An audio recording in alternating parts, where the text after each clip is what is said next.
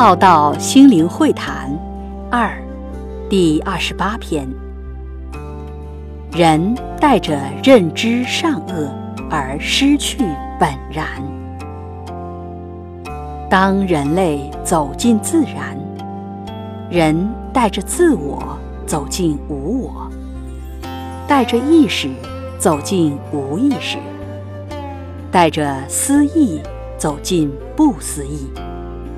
带着善恶走进无善无恶，带着认知走入自然去解读自然，自然却不思议，无善无恶的让一切存在，本我无我的让一切如是如来，不分自然与不自然。